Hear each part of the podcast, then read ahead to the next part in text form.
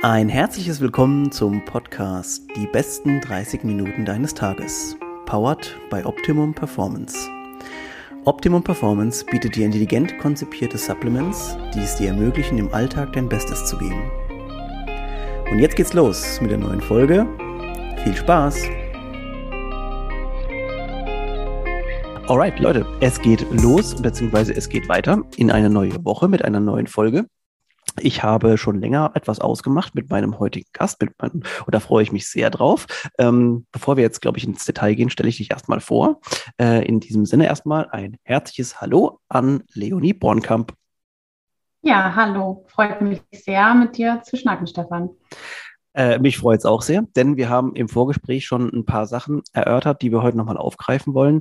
Äh, und wir müssen uns natürlich innerhalb dieser halben Stunde auch gucken, dass wir wirklich versuchen, äh, im, im Rahmen quasi zu bleiben und alles abzuhandeln. Denn du machst so viele Sachen, die auch interessant sind, über die ich was erfahren will und auch die Hörer was erfahren wollen. Deswegen müssen wir echt gucken, dass wir alles ähm, einigermaßen gut abhandeln. Äh, wir machen es mal so, Leonie, mh, hm, sag mir mal so ein bisschen was zu dir oder erzähl uns mal ein bisschen was zu dir, was du sagen kannst. Also du musst doch kein Alter sagen oder wie auch immer. Äh, ja, erzähl mal ein bisschen was zu dir, was du so machst und ähm, ja. Alles klar, ich überlege gerade, wo ich anfange. Ich glaube, vielleicht mal, ja, ne, da, da fängt es ja schon an. Ähm, du, ich habe mal ganz vom Ursprung her, sage ich immer, das ist auch schon ein paar Jahre her, das kann ich schon verraten, habe ich mal Fitnessökonomie studiert. Das war so mein erster Studiengang, also habe ich dual gemacht. Ähm, da habe ich gefühlt sehr viel gearbeitet, nicht so viel studiert und da war so der erste sportliche Kontakt die Lizenzen gemacht, so etc. pp, ähm, was man da so miterlebt. Dann habe ich mich tatsächlich verletzt und ähm, habe dann für mich gesagt, so, oh, ich kann irgendwie oder ich möchte, glaube ich, nicht nur so in dieser Sportschiene bleiben, sondern da, da muss schon irgendwie noch mal was anderes her. Und dann habe ich irgendwie, das war eher auch so eine spontane Entscheidung. Damals habe ich gedacht, ja, Psychologie ist doch eigentlich eine gute Kombi, ne? kann man immer gut gebrauchen zusammen. Also habe ich gedacht, mache ich nochmal Bachelor, Master in Psychologie. Habe ich dann auch getan und habe nebenbei immer irgendwie schon freiberuflich gearbeitet in der Fitnessbranche, im Gesundheitsmanagementbereich, ähm, solche Sachen und habe dann vor zweieinhalb Jahren meine erste Coaching-Ausbildung abgeschlossen. Jetzt fange ich die nächste an. Ähm, das war auch manchmal mal so witzig, finde ich, wie man, wie man was anfängt und dann sich irgendwie so andere Türen oder andere Bereiche immer so öffnen. Ne? Also ja. das äh, finde ich immer total spannend. Und Jetzt habe ich so einen, ähm, finde ich, sehr, sehr oder unfassbar spannenden Mix tatsächlich aus psychologischem Kontext und natürlich auch immer noch so ein bisschen meine Basis, so dieser, dieser sportliche Bereich. Also das so einmal, einmal ganz grob zu meinem beruflichen. Ansonsten in meiner Freizeit ähm, tanze ich total gerne Salsa zum Beispiel. Das mhm. ist auch noch eine totale Leidenschaft von mir, ja. Okay, jetzt müssen wir natürlich bei einigen Punkten an, an einhaken und auch später wird sich dann mal bestimmt noch neue Themengebiete ergeben. Also erstens mal, äh, du tanzt gerne, kommst natürlich jetzt, also hast natürlich auch schon mal viel mehr Sport gemacht jetzt ähm, und da möchte ich natürlich ganz kurz nochmal drauf eingehen, damit man so ein bisschen vielleicht auch einen Bezug hat, ähm, ja. dass du dich in das Sport, also oder in Sportler, die hohes Trainingspensum und was dann auch für, sagen wir mal, für ähm, geistige oder mentale Blockaden daraus entstehen können. Also vielleicht ordnen wir da nochmal kurz mal was ein. Erzähl mal ein bisschen was über den Sport, über deine sportliche Karriere quasi. Mm, ich habe zwölf Jahre Handball gespielt und ähm, also so ganz früher auch meine Auswahl ähm, war damals bis oder bin bis zur DHB-Sichtung gekommen. Das ist so, so, eine, so, eine, Jugendauswahl, die man damals macht. Ähm, habe Regionalliga gespielt, also wirklich auch viel und lange, ähm, wo man dann auch natürlich drei bis viermal die Woche Training hat, am Wochenende unterwegs ist und ja.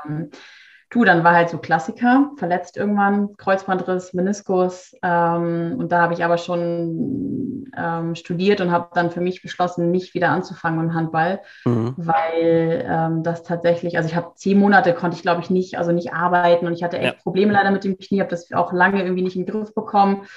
Ähm, und ja, dann musste ich mich so ein bisschen umdisponieren, was echt schwer war, muss ich und dann irgendwie versuchst, dich so einzeln aufzustellen im sportlichen Bereich. Ähm, das war schon echt eine Challenge ähm, damals tatsächlich.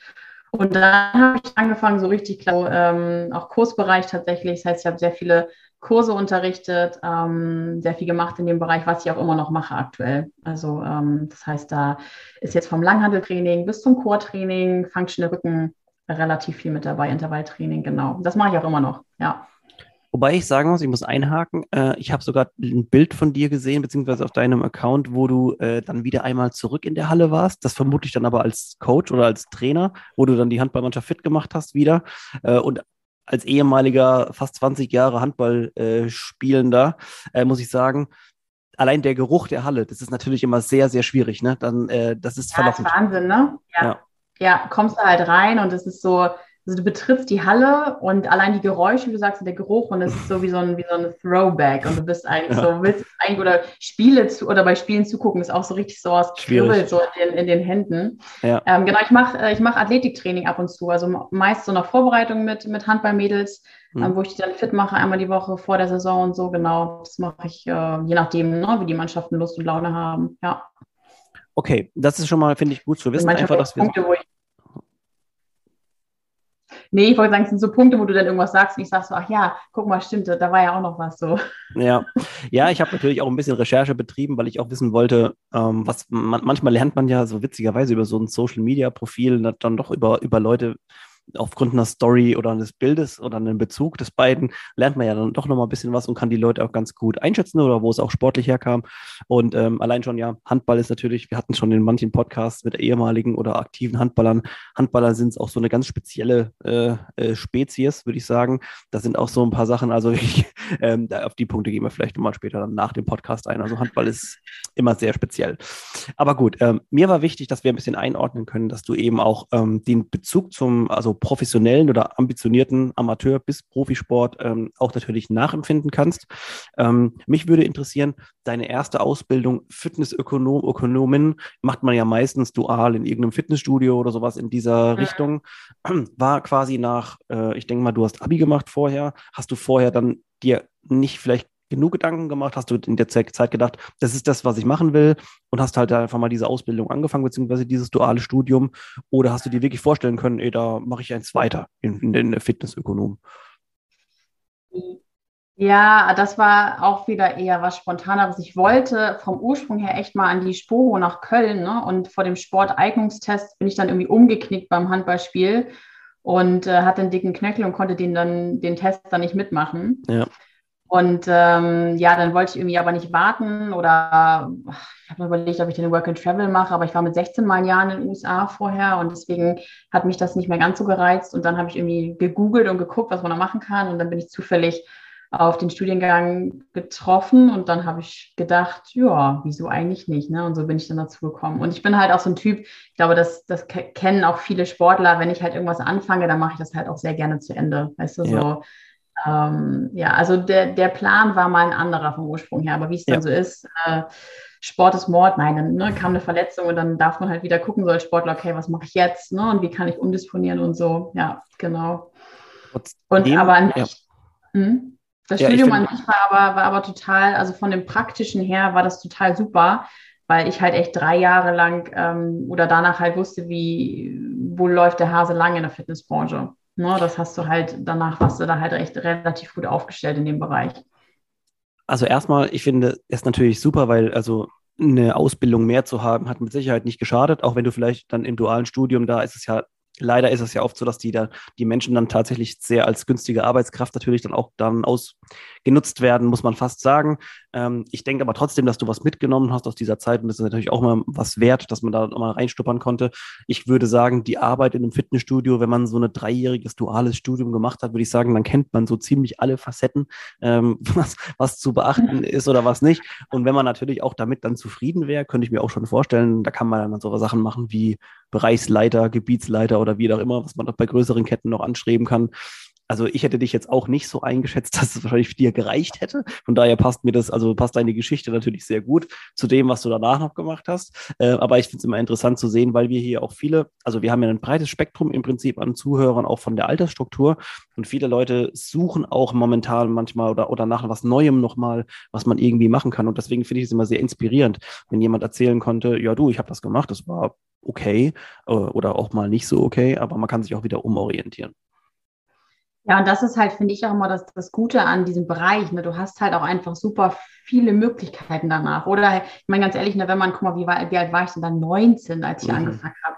Und selbst wenn du dann fertig bist, du kannst ja immer noch mal einen anderen Bachelor machen oder immer noch mal was ganz anderes und hast aber einfach schon diese gesamte Erfahrung mitgenommen, ne? was ja, ja, auch total viel wert ist, wie du gerade schon gesagt hast, ja.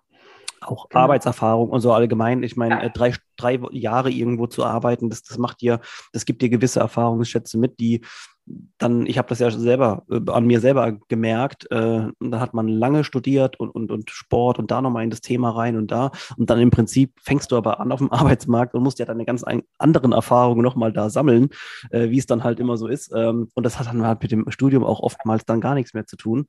Ähm, und das ist natürlich immer, ja, also ein spannendes, spannendes Thema auf jeden Fall.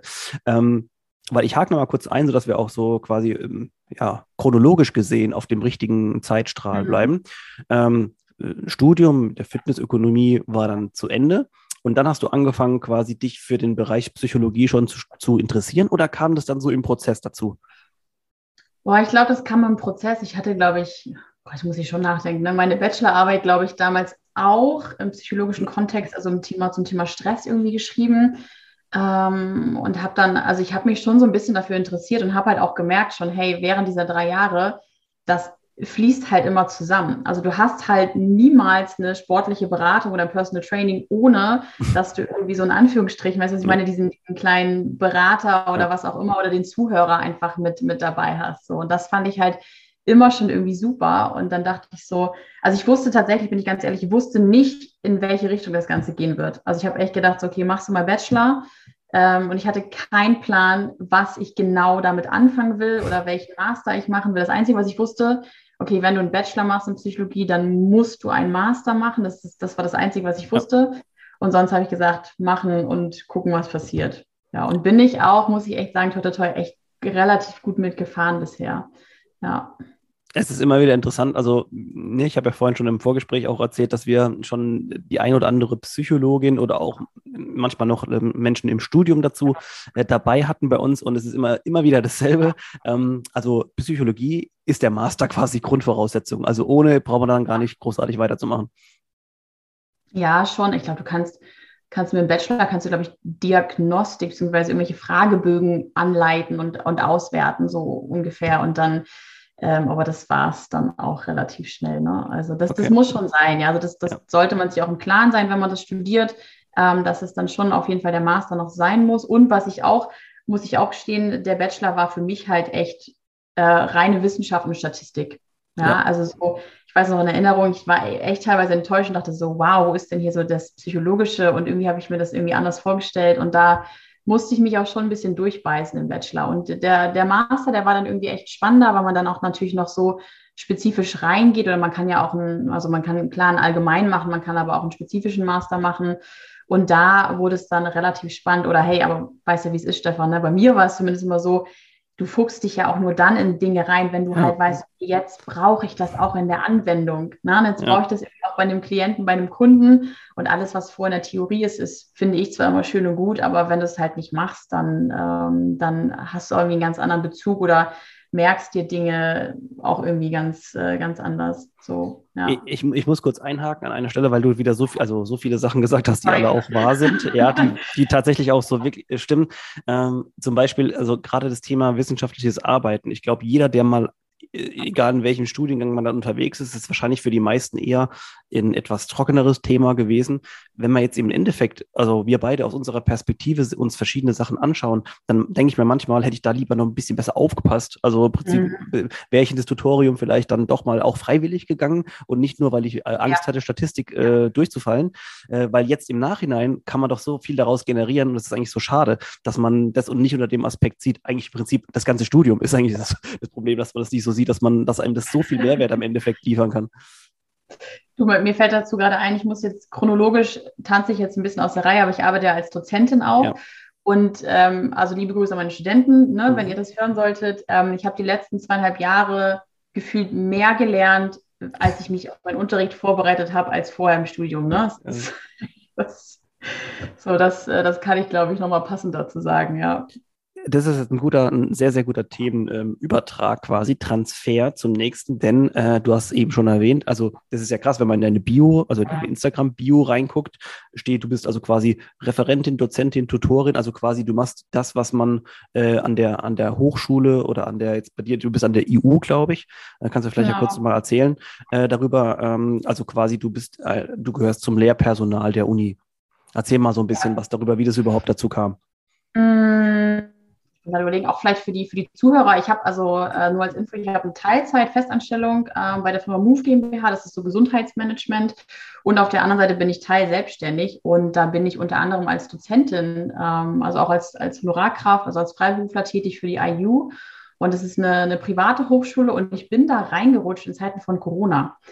Also ich weiß noch so, das erste Corona-Jahr war ja echt auch gerade die Branche, ey, oh, da war ja nichts, ne? Da war halt Totentanz und man hat überlegt, so, nein, was mache ich denn jetzt? Und ähm, keine Aufträge mehr, alle Fitnessstudios geschlossen, ähm, Kunden haben alles abgesagt, so und dann habe ich halt bei Xing, also ganz klassisch auch die, ähm, die Stellenausschreibung gesehen und dachte so, ja, wieso eigentlich nicht, bewirbst du dich mal, ne? Und dann haben sie mich genommen und jetzt arbeite ich seit zweieinhalb Jahren zweieinhalb Jahre, glaube ich, ja, zwei Jahre für die, für die IU und unterrichte ähm, unter anderem Gesundheit und Prävention, Einführung in die Psychologie und kollaboratives Arbeiten und betreue äh, Projektarbeiten mit, mit den Studenten. Und ähm, es macht mir unfassbar viel Spaß. Also ich Präsenz noch viel, viel mehr. Digital mit Studenten kann etwas herausfordernd sein. Ja.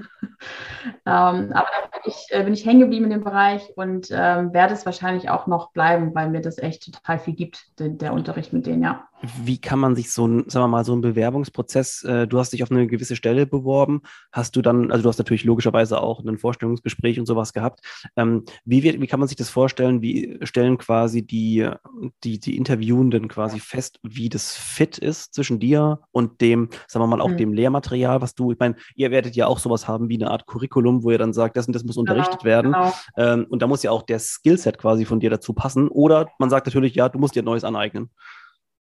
Also klar, die, am Anfang haben sie natürlich nur die Bio und dann gab es, glaube ich, lass mich überlegen, zwei oder drei Telefonate und dann äh, darfst du nochmal eine Lehrprobe abgeben, tatsächlich. Oh, ja. mhm. ähm, also dann schnuppern sie nochmal rein, gucken natürlich auch, wie ist das didaktisch, ne? wie gehst du mit Leuten um, wie ist das auch inhaltlich. Ähm, es gibt Unterschiede, es gibt Fächer, da muss ich also zum Teil nicht so viel vorbereiten, da kriege ich das, äh, das Lehrmaterial, es gibt aber Fächer, da darf ich halt echt mal so 50 Unterrichtseinheiten, also eine Einheit sind 45 Minuten, selber vorbereiten. Und das ist extrem viel Arbeit. Ne? Und dann kriegen die halt immer so Stichproben und gucken da mal rein zwischendurch. Und dann haben sie aber, also die Studenten müssen uns immer bewerten nach jedem mhm. Semester. Und wenn das dann aber einigermaßen gut ist und sage ich mal noch so nach so einem Semester und die merken, das läuft irgendwie, dann, äh, dann lassen sie dich auch machen. Also das dann. Das ähm, Ding ist ja jetzt, also ich frage das ja alles irgendwie aus dem Grund und ne, wir beide haben schon Inhalte an der Hochschule, an der Universität gehört und du hörst sie natürlich noch viel öfter, weil du ja ähm, aktiv im Geschehen drin bist. Und ich finde immer so, also erstens mal, oder auch der aus der Tätigkeit jetzt als Lehrer, kann ich jetzt auch nochmal von, von meinem als Sportlehrer, da hat man natürlich auch gewisse Gebiete, die man dann vielleicht einfach selber favorisiert und die man natürlich auch anbringen kann. Und äh, ich finde das so spannend, erstens mal Leuten den neuen Impuls zu bringen und das auch wirklich interessant zu gestalten, dass die Leute, die vor dir sitzen, sich das gerne anhören. Also du wirst nicht jeden immer mitnehmen können, aber halt eben den Großteil. Und die andere Sache ist trotzdem, mir kommt es leider, ich kann es mir jetzt nicht mehr anders, äh, äh, mir anders helfen, dieses, dieser Aspekt, ähm, dass wir eigentlich alle viel mehr zuhören müssten.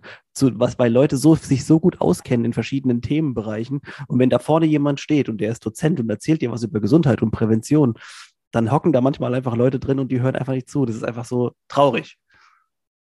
Gebe ich dir, gebe ich dir total recht. Ähm, in Präsenz ist es so an der, an der EU, ich habe relativ kleine Gruppen, was, was total, total schön ist. Also kannst du dir vorstellen, so 15 Leute oder sowas, manchmal ah, ja, cool. 20. Und die Räume sind relativ klein. Das heißt, ich kann echt einen individuellen Kontakt aufbauen. Und ich bin zum Beispiel so jemand, ich merke mir halt auch die Namen, weil die das unheimlich schätzen, die Studenten, und auch wissen, hey, da steht jemand vorne, ne, die weiß auch, wer ich bin. Ja. Und ich muss auch sagen, ich bin auch so jemand, das mag auch nicht jeder, aber ich versuche immer alle mit einzubeziehen. Also ich nehme mhm. auch jeden dran. Ich sage natürlich immer, hey, ihr müsst nichts sagen, also sagt mir das bitte, ne, wenn ich euch irgendwie dran nehme und ihr möchtet dazu nichts sagen, aber dass ich halt versuche, die ganze Gruppe immer so ein bisschen mitzunehmen, weil sonst hast du nämlich genau das. Sonst sitzen sie da und hören dir nicht zu und, ähm, und in Präsenz ist das super. Digital keine Chance. Also da, ähm, da sitze ich vor schwarzem Bildschirm und denke mir manchmal, ja, ich kann mich auch äh, vor eine weiße Wand stellen und äh, auch dasselbe erzählen. Das würde keinen kein Unterschied machen. Ja. ja, das ist, ähm, ich denke mir auch, dass also der, der, diese 1 zu 1 Frontalunterricht, das ist ja oftmals so, dass dieses Modell jetzt in allen möglichen äh, schulischen, äh, im schulischen Kontext immer wieder hinterfragt wird.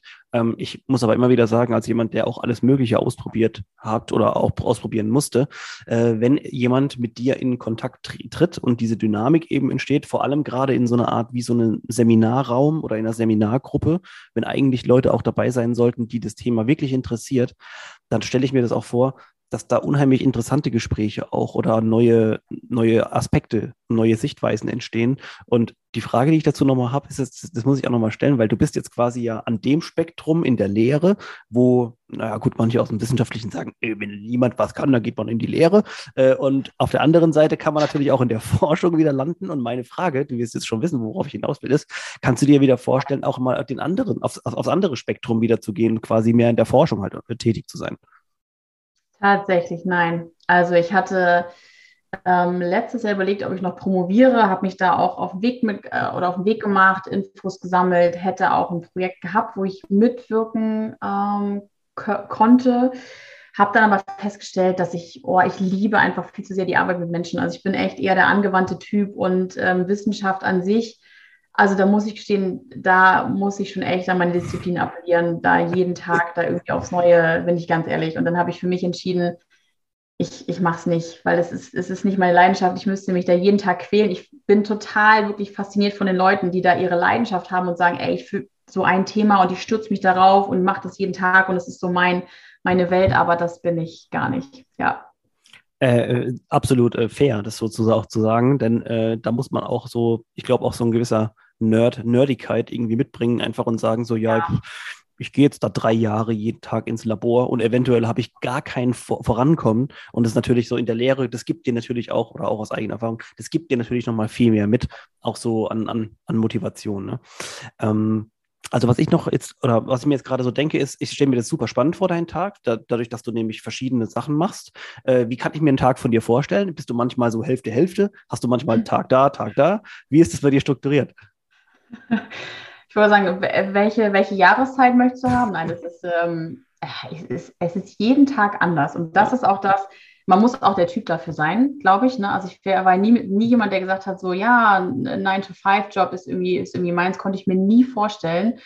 Und ähm, ich habe tatsächlich, also meine Firma, die Move GmbH, ist, äh, was das angeht, total entgegenkommt. Ich kann mir da halt meine ganzen Termine sehr, sehr flexibel einteilen und muss halt nur gucken, dass ich natürlich auf meine Stunden komme und habe manchmal den ganzen Tag voll mit Terminen über, also mit meiner Firma mal zerstückelt mhm. und kann aber auch mir im Voraus die Tage blocken und manchmal habe ich dann halt ähm, zwei Tage die Woche Uni mit meinen Studenten, die anderen drei Tage bin ich wieder bei der Move GmbH und äh, ich habe dann immer so verschiedene Termine tagsüber, was manchmal auch manchmal ist echt voll. Also kannst du dir ja. vorstellen, ich arbeite manchmal von 8 bis, bis 20 Uhr, 21 Uhr, weil ich ja abends auch noch oft unterwegs bin.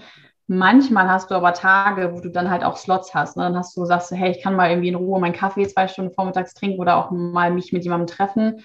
Das ist immer echt ist unterschiedlich. So, ähm, genau. Oder einen Podcast aufnehmen um 13 Uhr. Oder, oder das, so wie heute, ne? 13 Uhr Podcast, auf geht's. Ähm, genau. Und ähm, da kannst du auch, glaube ich, nicht so eine, also ich kann das gar nicht einheitlich sagen, wann das irgendwie ähm, ich muss auch echt immer in meinen Kalender gucken und man, man muss, glaube ich, vom Typ her auch strukturiert ja. sein oder strukturiert ja. her, um das äh, zu managen. Ja, ja also da ist nichts morgens um 8 irgendwo aufkreuzen, äh, zwei Stunden Kaffee trinken und so weiter und um 16 Uhr gehen. Das ist natürlich ja, gar nicht. Ne? Und vor allem, was die Leute auch immer sagen, ja, wie du arbeitest auch am Wochenende. Ich so, naja, ähm, ne, ich muss halt vorbereiten. Also ich kann mich nicht morgens an meinem Schreibtisch setzen und gucken, ach ja, eine Stunde, wie du gerade sagst, eine Stunde habe ich ja irgendwie einen Workshop ja, äh, gucke ich einfach mal, was ich mache. Ne? Funktioniert halt eher, eher wenig so. Ähm, aber das ist okay. Also ich bin, bin jetzt auch nicht so ein Typ, ich meine, es gibt ja, glaube ich, den Typ Mensch, der sagt so, Freitag 13 Uhr Feierabend, ne? ich lasse den Stift fallen und nach mir die Sintflut. Das, das geht halt nicht, wenn du in so einem Bereich arbeitest. Aber das ist auch äh, für mich völlig in Ordnung, war es auch schon immer. Also ich unterrichte ja auch abends Kurse, dreimal die Woche sogar noch fest. Da bin ich eh nie vor 20, 20, 30 zu Hause. Ähm, ist auch alles eine Gewohnheitssache. Also, ich wollte gerade sagen, ja. und auch natürlich eine, eine Sache, die einem selber, eigentlich müsste man das in positive Energie auch umwandeln, weil dieser, also dieses, dieses Ungeplante und dass du nicht weißt, oh, am nächsten Tag, oh krass, der Tag ist anders als der vorige, ja. ist natürlich, ähm, ja, vielleicht manche Health Coaches würden jetzt sagen, oh, ihr habt keine Routine, kannst nicht gleich ins Bett gehen, nicht gleich aufstehen, aber gut, ähm, es ist aber auch sehr, sehr spannend, sein Leben so zu führen. Das darf man ja auch nicht aus, dem, aus den Augen verlieren. Ähm, apropos Leben führen, ähm, jetzt kann ich mir vorstellen, also wir haben das Dozenten oder die die Tätigkeit als Dozentin ist die eine Sache, die Tätigkeit bei der Move GmbH, du hast das jetzt schon ein paar Mal angesprochen, ist die andere Sache. Und wir haben im Vorgespräch ganz kurz mal nur das Themenfeld ähm, so ein bisschen Burnout und sowas auch, auch und Prävention vor, sagen wir mal, mentalen Problemen so ein bisschen angesprochen. Und äh, ich denke mal, das wird vermutlich das sein, oder so kann ich mir das wahrscheinlich vorstellen, was du eben auch in deinem anderen Job neben der Dozentin ähm, an der IU, äh, das, was, das du, worum du dich kümmerst quasi. Das ist, äh, das ist richtig, ja. Also Thema, Thema Stress kannst du dir vorstellen, natürlich auch seit Corona ähm, nimmt es immer mehr zu, da hat es zugenommen. Und ich mache halt ähm, über meine Firma, also die Move GmbH, sehr, sehr viel Langzeitprojekte. Das haben wir so neu ins Leben gerufen, wo ich ähm, Firmen begleite oder Kunden begleite und Gruppen meistens über Wochen. Mhm. Und das finde ich halt, also oftmals kennt man das so klassisch aus dem Gesundheitsmanagement, weißt du, du hast irgendwie so einen Vortrag, einen Workshop und danach ja. du die Leute einfach nie wieder.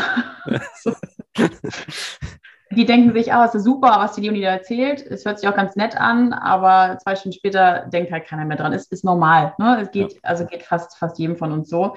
Und in den Projekten äh, betreue ich die halt teilweise fünf Wochen, sogar neun Wochen manchmal und habe halt jede Woche einen Workshop mit denen. Und die, die, Gruppe sagt mir halt, oder ich bespreche halt mit der Gruppe, hey, was wollt ihr machen? Also worauf habt ihr Lust? Ne? Welche Themen interessieren euch? Und dann versuche ich halt das abzuleiten und ähm, was zusammenzubasteln, was ich halt mit denen machen kann. Und ähm, das Projekt findet echt super großen Anklang. Also ähm, es wird immer mehr gerade. Und ich bin sowohl in der Umsetzung als auch so ein bisschen im Background. Also ich gucke halt, ne, was können wir für Themen konzipieren, erarbeiten. Und ähm, das ist so ja, meine Hauptaufgabe, sag ich mal, eins zu eins Coachings mache ich auch relativ viele, sowohl Deutsch als auch Englisch und auch vor allem auch europaweit, was echt total spannend ist. Mhm. Und dann sind zwischendurch, weil die Move ist ja relativ oder super breit aufgestellt, dann gibt es mal ein paar Azubi-Workshops zwischendurch, dann mache ich nochmal eine psychische Gefährdungsbeurteilung. Also das Spektrum ist da ähm, auch total vielfältig, was das angeht, ja. Weil du gerade gesagt hast, du erarbeitest auch oftmals nochmal Themengebiete. Was, was ist denn momentan so, äh, ja, eigentlich blöderweise zu sagen, der Trend? Äh, oder wo, wo mhm. sind die meisten Probleme begraben?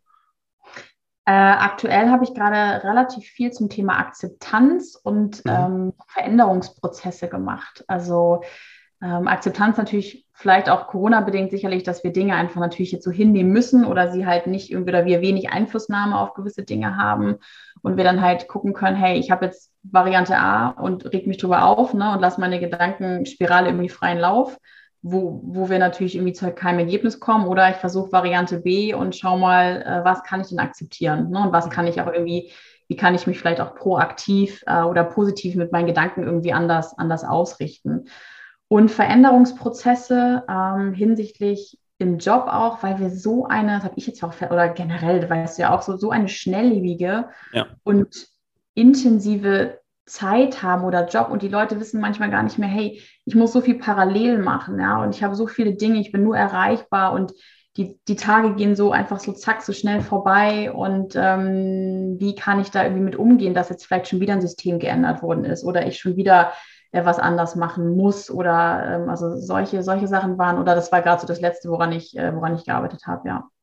Ich muss auch sagen, oder wenn ich kurz einhaken darf an diesem Themen, also ich finde, das ist alles so schnell geworden momentan, dass man sich so vorstellen kann, das ist wie so ein Instagram-Post, wo du diese drei Zeilen schon eigentlich im Prinzip gar nicht mehr bis zum Ende liest und so ist irgendwie wie angefühlt alles, was stattfindet. Jede Mail. Ich habe mich letztens ertappt, dass ich irgendwo eine Mail beantwortet habe, so in diesem Automatikmodus. Und ich bin gar nicht normalerweise. Ich bin genau das Gegenteil davon. Ich, bin dann, ich will mir das immer genau durchlesen, was jemand von mir will und dann aber auch genau darauf antworten. Und da habe ja. ich wieder gemerkt, also wie wie krass, aber man stellt auch relativ schnell fest, wenn andere Leute dir nur dieses Automatikmodus zurückschreiben, da kommt nämlich meistens irgendwie nichts dabei raus. Und da habe ich manchmal das Gefühl auch, dass wir uns da einfach äh, irgendwie auch selbst so ein bisschen ein Bein stellen, weil wir dann tausendmal Mails hin und her und uns diesen Mailverkehr, äh, anstatt vielleicht einfach mal kurz zu telefonieren. Und äh, ja, es ist sehr interessant, dass auch das, dass du auch so das siehst, dass die Probleme da mit Akzeptanz oder neuen Situationen so anscheinend momentan so aktuell sind. Ja, auf jeden Fall. Und es ist auch gut, ich habe, man muss ja auch sagen, ich habe ja auch nur in Anführungsstrichen die Leute, die ähm, damit vielleicht eine, eine, Herausforderung haben oder ne, auch sagen, hey, das ist irgendwie, das beschäftigt mich schon. Die, die das nicht haben, die habe ich ja nicht so vor mir sitzen. Ne? Ja, ja. Aber es ist schon, also egal in welche Firma du irgendwie reinguckst, das Arbeitsvolumen ist super hoch und die Leute wissen gar nicht, wo sie irgendwie anfangen sollen, wo sie wieder aufhören sollen am Ende des Tages. Äh, Pausengestaltung ist eine Katastrophe. Mm, und äh, ja, dann ist es halt wie so eine Spirale. Ne? Und wenn du dann halt irgendwie, ja, vielleicht noch privat irgendwie, weißt du ja auch, irgendwie Stressfaktor ja. mit hast, ja. dann ist das mal ganz schön schnell irgendwie echt äh, äh, over the top, was wir dann auf jeden Fall haben, ja. Aus dem Nähkästchen vielleicht ganz kurz geplaudert, beziehungsweise so ein ganz praktisches Beispiel. Ähm, es gibt Leute dann, es fängt ja meistens an, ich habe irgendwo Stress am Tag, dann häufen sich irgendwo Sachen auf, ich esse dann schlechter, ich schlafe schlechter, versucht es zu kompensieren mit mehr Koffein, kommt dann am Ende dann doch wieder nicht runter und diese Endlosspirale manchmal. Und ich glaube, das, was ich jetzt oder gerade mitgeben wollte, vielleicht kannst du es nochmal so, oder hoffe ich, dass du es bestätigen mhm. kannst. Ähm, wenn ich ein Problem sehe bei mir und irgendwo unser Körper sagt ganz, ganz schnell eigentlich und unser Kopf auch, dass es irgendwo ein Problem gibt, ähm, gleich einhaken zu dem und es nicht so weit kommen lassen, damit man eben diese ganzen anderen Prozesse nochmal an, äh, ankurbelt quasi und dass wir dann so weit tief drin sind, dass es schon wieder sehr, sehr schwierig wird, überhaupt was. Also das habe ich so gemerkt. Manchmal merke ich einfach, mir tut was nicht gut und dann muss ich das auf jeden Fall ändern. Das wäre natürlich die ideale Variante, ne, wie äh, es ablaufen sollte. Ähm, was halt echt oft der Fall ist, dass die Leute das schon, ich würde gar, also ich würde gar nicht mehr sagen, dass sie es nicht realisieren, aber dass sie natürlich gewohnt sind, so ein gewisses Leistungsniveau zu halten. Ja, und natürlich sind halt auch oft Menschen, die ähm, sehr hohen Anspruch haben an sich selber natürlich oder Erwartungen gerecht werden wollen. Ne? Da steckt super viel Perfektionismus dahinter. Ja. Und ähm, dann ist das ja was, was gar nicht so einfach ist, dann auch zu sagen oder zu merken, so, hey, das, wie ich das vorher gemacht habe, hat zwar eine Zeit lang irgendwie gut funktioniert, aber tut es halt jetzt irgendwie nicht mehr für mich. Und glaube, ich kann halt irgendwie oder ich, ich darf einfach was ändern. Ne? Und dann, dann fangen wir halt irgendwie an zu schauen, okay, was ist das? Was kann man als erstes so, manchmal je nachdem, wie akut es ist, ne, mache ich immer ganz, ganz gern so, so ein Notfall-Package mit den, mit den Leuten, was da ganz, ganz gut ist. Und dann schauen wir halt, was können wir auch langfristig ändern. Ne? Weißt du ja, kleine Ziele setzen nach und nach. Und ähm, das klappt in der Regel auch relativ gut.